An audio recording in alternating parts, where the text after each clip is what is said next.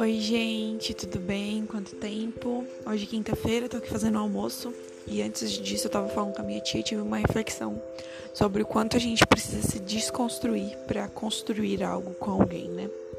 Então, bora lá falar sobre isso.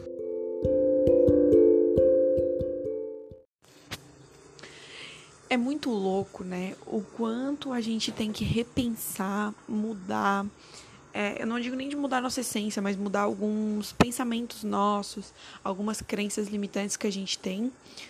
É, toda vez que eu faço que eu falo crença limitante, eu lembro de coach, mas tudo bem. Segue o baile. É, como a gente tem que mudar esses pequenos detalhes para conseguir se adaptar ao amor do outro, né?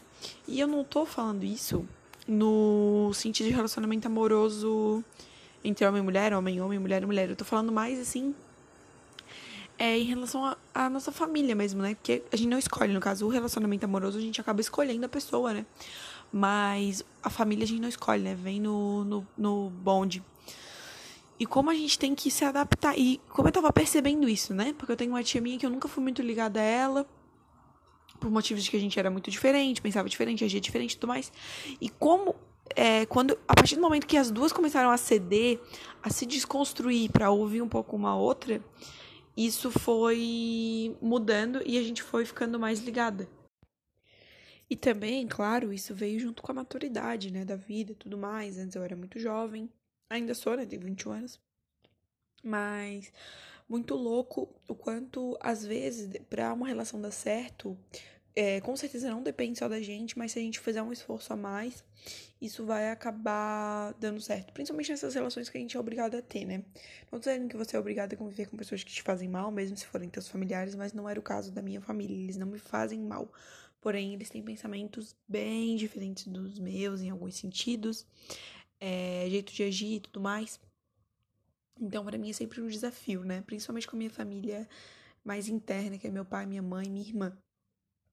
Mas enfim, muito louco isso. E a reflexão mesmo é pra, pra gente perceber, pra gente ver, pra gente olhar com outros olhos para essas relações e também ver o que a gente pode estar fazendo para contribuir com elas.